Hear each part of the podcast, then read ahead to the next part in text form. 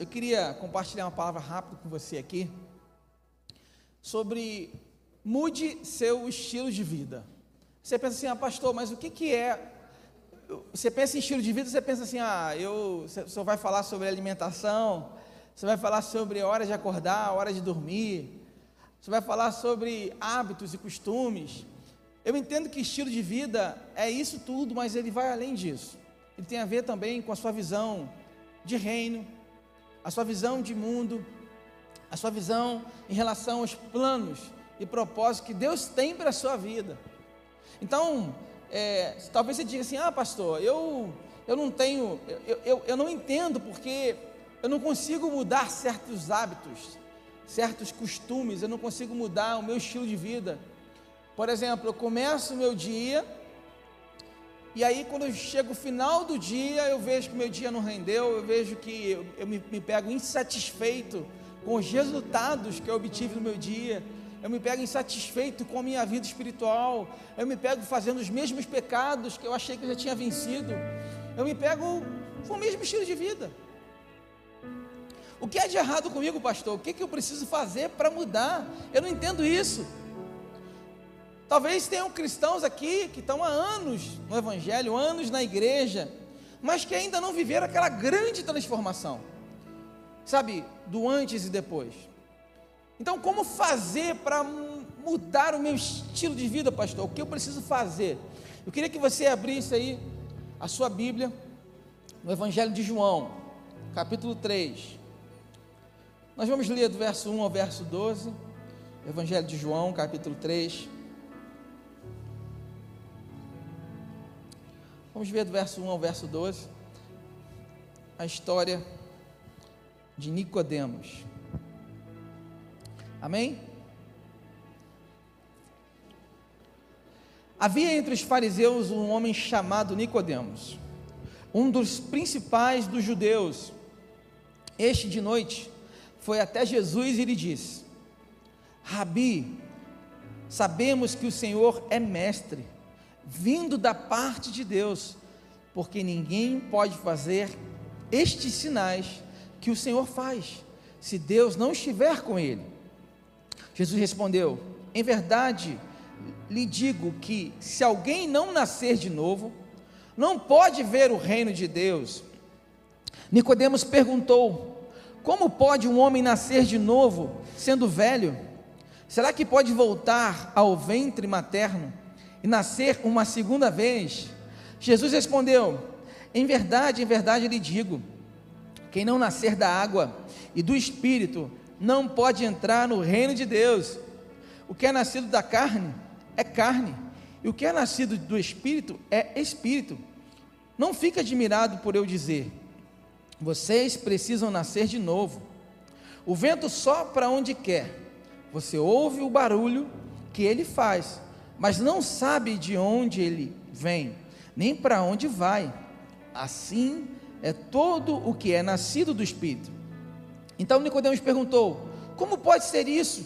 Jesus respondeu: Você é mestre Israel e não compreende essas coisas?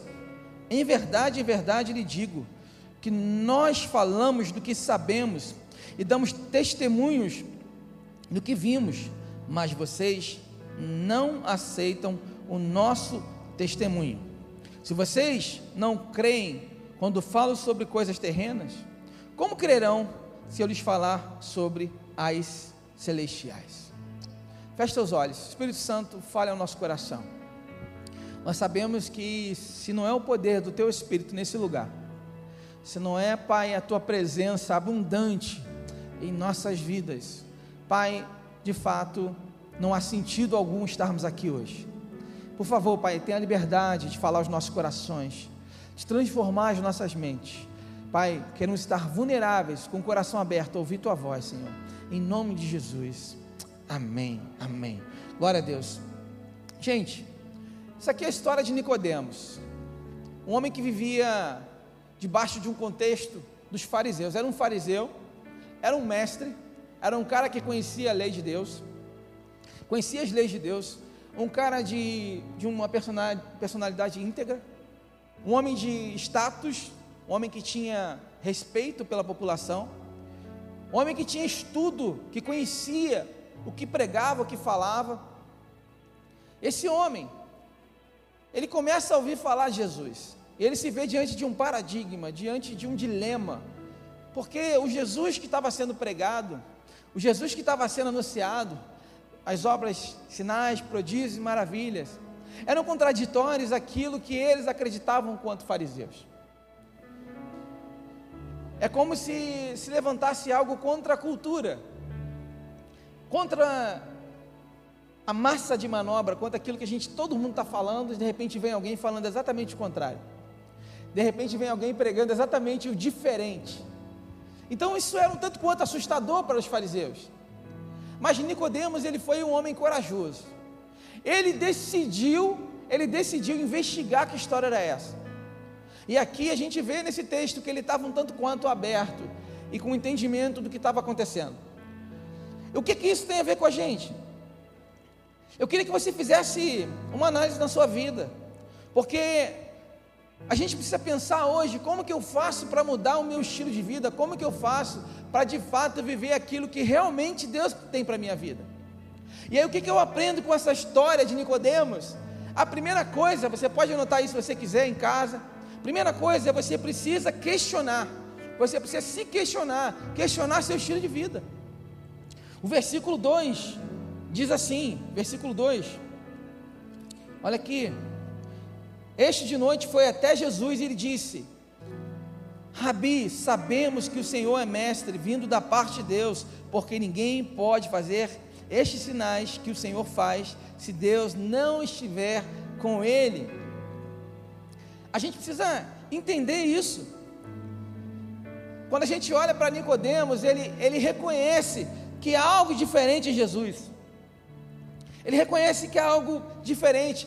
O povo que estava junto com Nicodemos, os fariseus, eles já tinham uma visão estabelecida de quem Jesus era. Quem Jesus era? Era aquele que operava pelo poder de Beuzebu, aquele que operava pelos demônios, aquele que fazia sinais mentirosos, era um falso profeta. Essa era a visão que os fariseus tinham. Mas Nicodemos ele questionou: será que é isso mesmo? Será que é isso que está acontecendo mesmo? Será que Jesus é esse falso profeta mesmo? Tem hora que a gente precisa começar a questionar aquilo que a gente vem aprendendo. Chegou a hora da gente começar a questionar a nossa vida e olhar para dentro da gente se realmente nós estamos vivendo aquilo que nós falamos aquilo que nós pregamos. Como é que está o nosso estilo de vida de verdade, queridos? Você precisa analisar, fazer uma análise crítica realmente. Será que eu hoje estou vivendo tudo aquilo que eu tenho ensinado? Será que tudo aquilo que eu creio é exatamente o que eu estou vivendo? Você precisa fazer uma autoanálise, sabe? Sobre tudo que você entende sobre Jesus, sobre tudo que você entende sobre você, sobre tudo que você entende sobre o seu propósito e ver se de fato o seu estilo de vida está compatível ao seu chamado. É hora de você analisar, querido. Nicodemos decidiu analisar. Ele falou: tem algo errado. Eu não vou ser guiado pela marcha de manobra. Eu não vou ser guiado por tudo que todo mundo está fazendo. E quando a gente, às vezes, se a gente se deixar levar pelo dia a dia, quando a gente menos percebe, a gente está fazendo o que está todo mundo fazendo. E a gente vê a nossa vida estagnada, espiritual, parada, travada nas nossas emoções, nos relacionamentos, em tudo. Você precisa se questionar. Você precisa se questionar. 1 Samuel diz assim: Porque o Senhor não vê como o ser humano vê o ser humano vê o exterior, porém o Senhor vê o coração. Sabe o que isso quer dizer? Porque talvez o seu estilo de vida não está compatível ao seu estilo de vida do coração. É quando as pessoas olham para você e veem uma pessoa, mas lá dentro você está vivendo diferente. É quando seu coração já está distante de Deus, mas você vem à igreja, você dá o dízimo, você fala de Deus, você fala das coisas de Deus, você fala da Bíblia, mas aquilo lá no fundo já não mexe com você. As pessoas te veem como um crente, mas o seu coração já está cheio de vontade de fazer outras coisas. Eu quero que você faça uma análise não com relação ao seu estilo de vida, do que as pessoas enxergam, mas o seu estilo de vida interior. Como você se enxerga? Como você se vê? Se você hoje vive a melhor versão de você espiritual, ministerial, se você hoje está vivendo o propósito que Deus tem para a sua vida, se você hoje está vivendo aquilo que Deus sonha para você, as suas atitudes condizem com o que Deus tem para você? Essa é a pergunta. Olha, talvez você escuta, ah, esse cara tem muito potencial. Nossa, tem muito potencial. Quando alguém chama, às vezes, a gente na escola para falar sobre os nossos filhos, eles dizem assim: olha, seu filho tem muito potencial, seu filho é um, muito inteligente, mas ele não muda de atitude. Ele não muda de atitude. Se seu pai hoje olhar para você, seu pai do céu, ele vai dizer o que para você? Meu filho tem muito potencial, mas ele não muda de atitude. Cara, meu filho, ele não tem dimensão de onde eu quero levar ele. O problema é que ele não muda de atitude. Quando um time de futebol não vai bem, e aí o treinador chama eles para conversar, né? Ali no, no intervalo, chega para eles: olha, deixa eu falar uma coisa para vocês. As habilidades de vocês são incríveis. Só que a atitude de vocês diz: nós vamos perder. E a minha pergunta para você é: nossas atitudes hoje são atitudes vencedoras ou são atitudes de um perdedor? Esse é o questionamento de Deus para nós. Como você enxerga a sua vida? Como você enxerga o mundo ao seu redor? John Maxwell diz o seguinte: se você sente que todos o tratam, se você que você sente que todos o tratam bem, se sua atitude em relação ao mundo é excelente, você receberá excelentes resultados. Se você se sente mais ou menos em relação ao mundo, sua resposta para ele será mediana. Sinta-se mal pelo seu mundo e, pare, e, e parecerá que você só recebe da vida respostas negativas. Eu concordo com essa visão dele.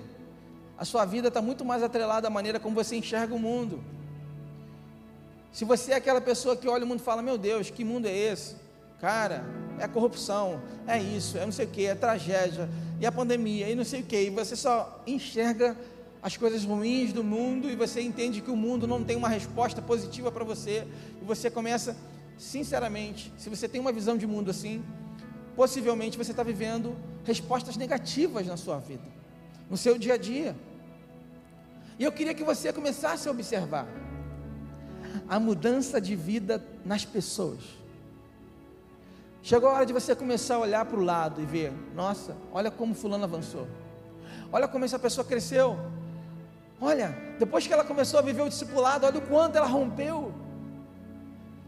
Olha, fulano está liderando uma célula, está discipulando alguém, está dando uma palavra. Olha, eu vejo o Espírito Santo nele. Quando a gente começa a olhar para o lado, a gente começa a ver o crescimento das pessoas, a gente precisa se questionar, falar, eu também quero viver isso. O que está vendo comigo? Eu quero viver, eu quero romper. Será que tem algo que eu não estou enxergando? Será que tem algo que eu não estou vendo? Será que eu estou errando sempre nas mesmas coisas? Será que meu estilo de vida não mudou? Será que meu estilo de vida ainda não é aquilo que Deus tem para a minha vida? Nós precisamos nos questionar, queridos. Às vezes tem marcas no seu coração que você não está querendo enxergar, mas que está te parando esses anos todos. E eu quero profetizar na sua vida que vão ser, vão ser arrancadas hoje em nome de Jesus. Ninguém vai sair daqui do mesmo jeito, porque há poder no Espírito Santo de Deus, querido. Há poder no Senhor. Ah, pastor, o desânimo tem me parado. Nicodemos questionou seu estilo de vida. Ele questionou. Segunda coisa que eu aprendo nesse texto: renove sua mente. Renove sua mente. Nicodemos diante desse grande lema. Talvez ele estaria representando um grupo de fariseus, porque ele diz assim, ó, no versículo 2 mesmo: Mestre, bem sabemos, ele fala assim: bem sabemos que o Senhor é mestre vindo da paz de Deus, ou seja, ele não falou, bem eu sei, bem sabemos. Então, provavelmente ele não estava sozinho nessa desconfiança de que havia, que, ele, que que Jesus operava através de Deus. Mas ele foi o único que teve coragem de sair na calada da noite, ir lá procurar o mestre e conversar com o mestre. Porque ele questionou. Realmente não é tão simples entender Jesus. Há um versículo que diz assim, ó: Os meus planos não são os seus planos. Os meus pensamentos não são os seus pensamentos. Não é assim? Realmente é difícil entender porque se os pensamentos dele são diferentes dos nossos, se os planos dele são diferentes dos nossos, isso quer dizer que para que a gente conviva em amizade precisa haver uma afinidade. E para haver uma afinidade, alguém vai precisar mudar. E minha pergunta é: quem tem que mudar? Quem, gente? Olha para o seu irmão do lado e fala assim: ó, você precisa mudar. Fala para ele. Vira para o outro lado que ficou com ciúme e fala: você precisa mudar também. Você precisa mudar. Pastor, como é que é essa mudança? O que, que é essa mudança? O que o texto nos ensina é que você vai precisar nascer de novo. Ah, pastor, nascer de novo. Eu já entendi, nascer do Espírito, tá bom. Não é para nascer na barriga de novo, do Espírito, tá bom. Mas eu já tomei essa decisão. Eu já nasci do Espírito. Eu já decidi que eu nasci de novo. A minha pergunta para você é: será? Será? Olha o que o texto diz aqui, ó. Muito interessante. João 3,5.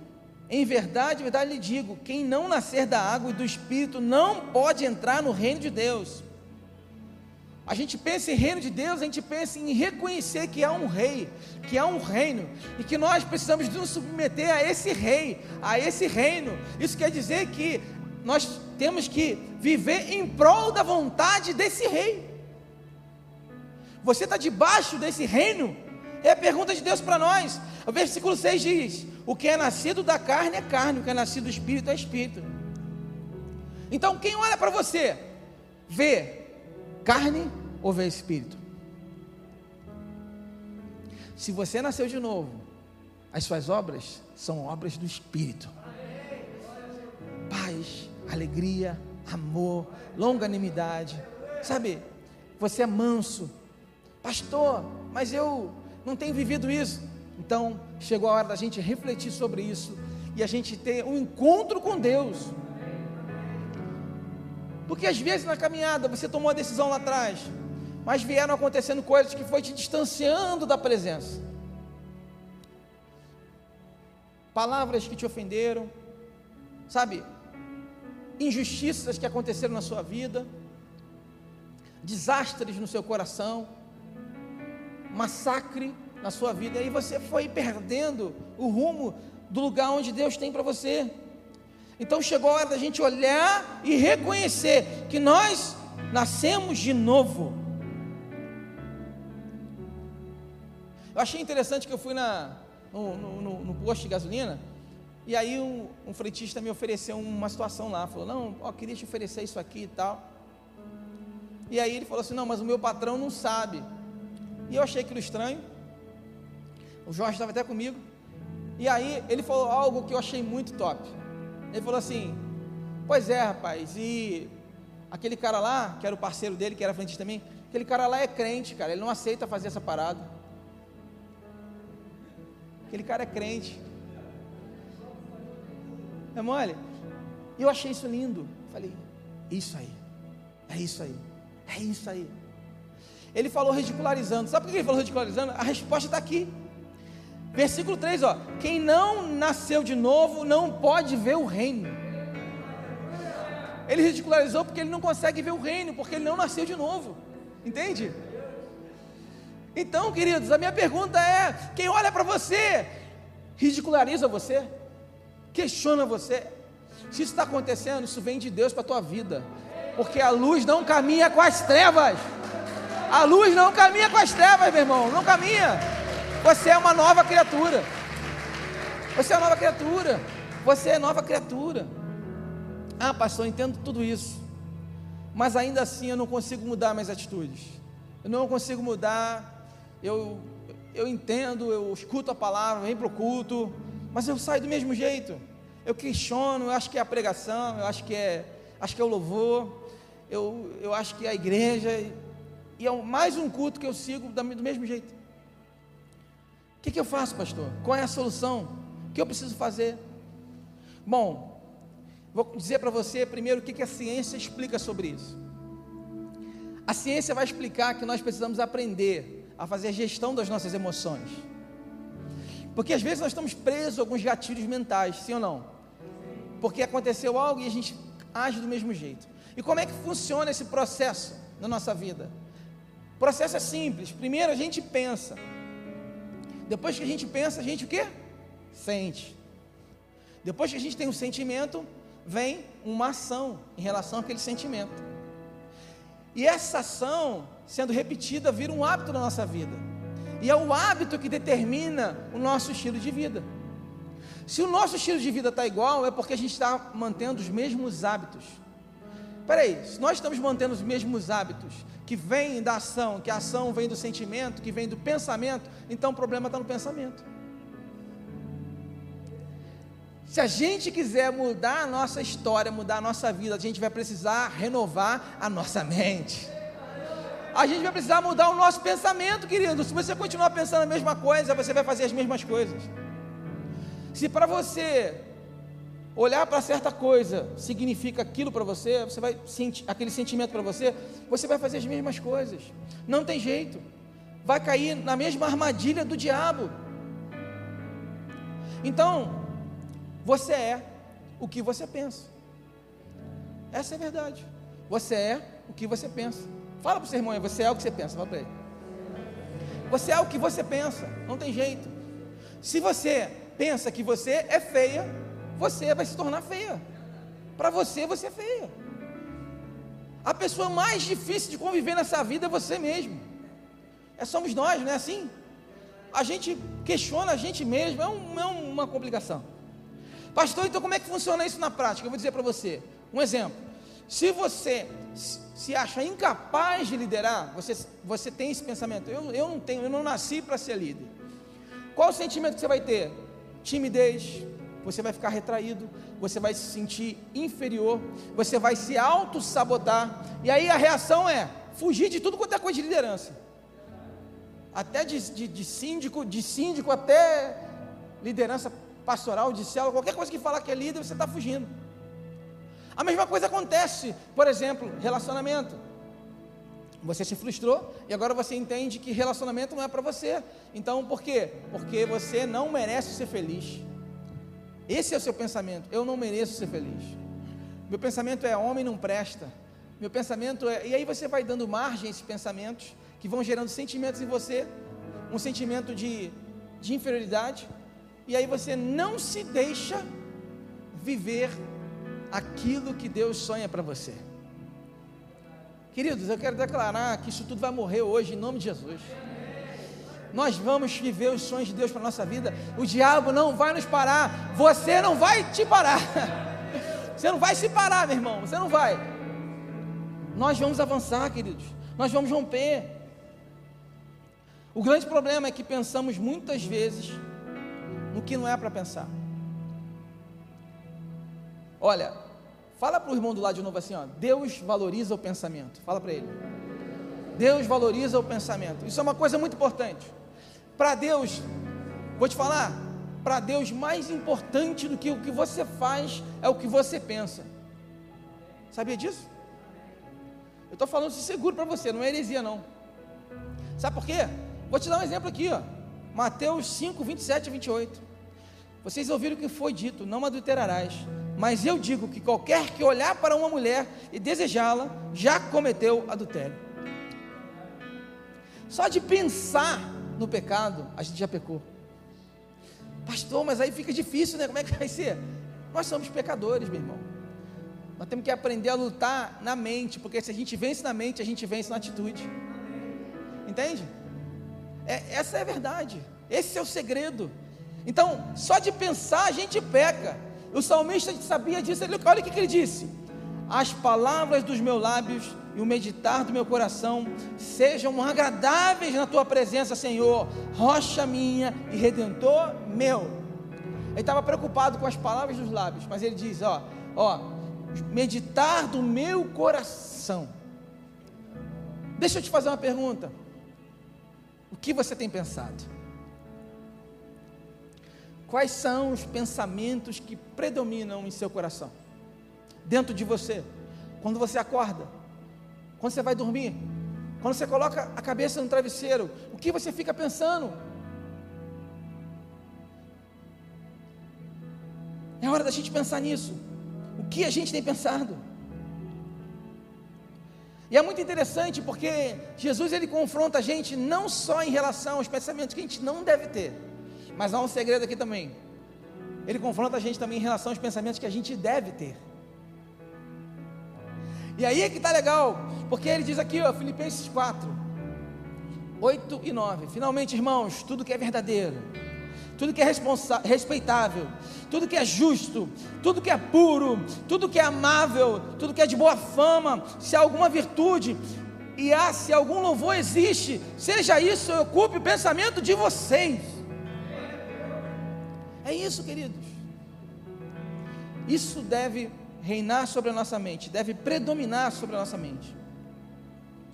Você tem dimensão do que você é capaz? Você tem dimensão do que você é capaz? Ah, pastor, não tenho não. Deixa eu te falar uma coisa.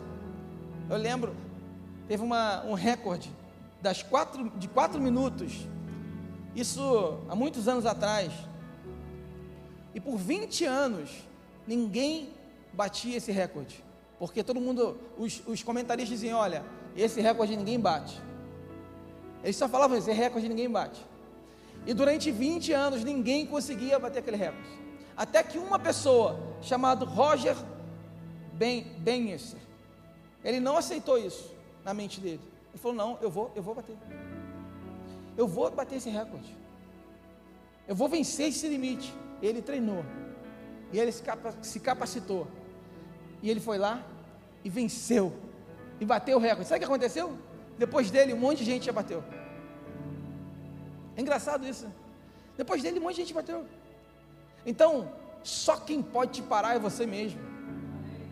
Só quem pode te, te, te, te paralisar é, é, você mesmo. Se você acreditar que você não pode, que você não é capaz, que você não tem condição, você não vai conseguir. Outros podem até limitar você temporariamente, mas você é o único que pode fazer permanentemente. Então, queridos, não deixe isso acontecer. Não deixe isso acontecer. Terceiro e último ponto. Vença a zona de acomodação e encontre o mestre. Nicodemos cria coragem e decide falar com Jesus de noite. Você entender que para Nicodemos ir até Jesus é uma renúncia muito grande. Ele tinha uma posição.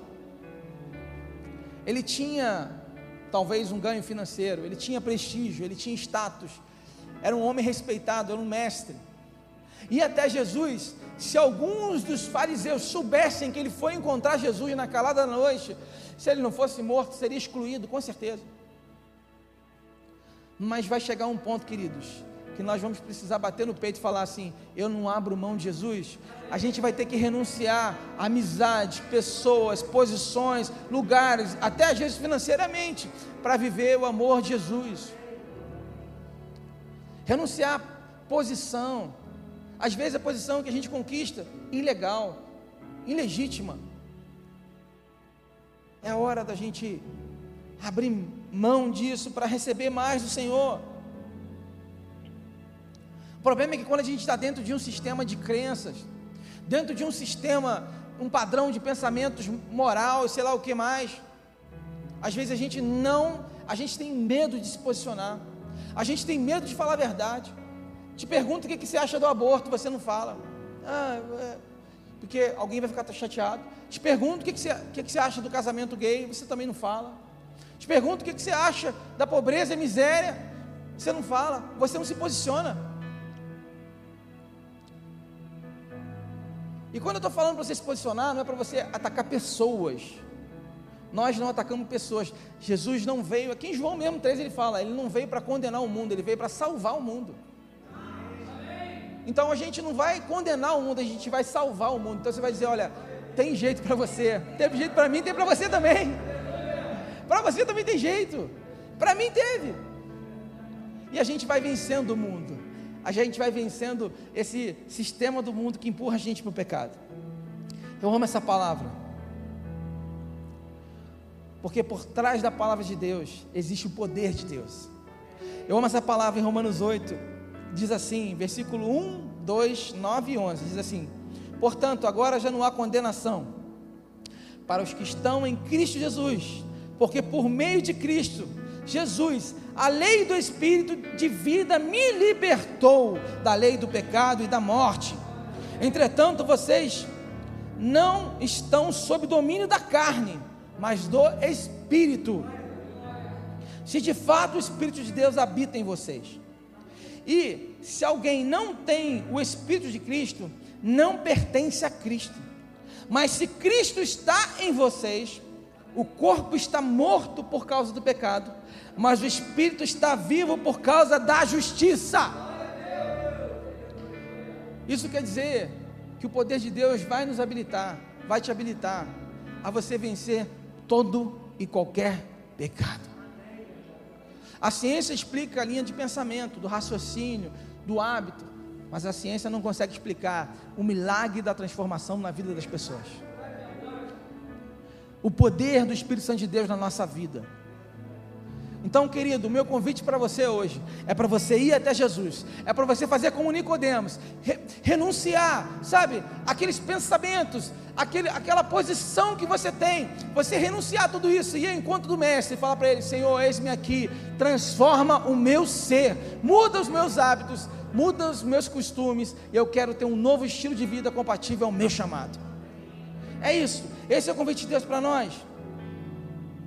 Pare de dar desculpas por causa de suas atitudes. Viva o discipulado profundo. Sinta a fé acima do medo. Sabe? Sinta a sua fé acima do medo. E vença. Sabe? Deixa o Espírito Santo te preencher, te capacitar. Eu quero encerrar contando um testemunho lindo que eu, que eu vi.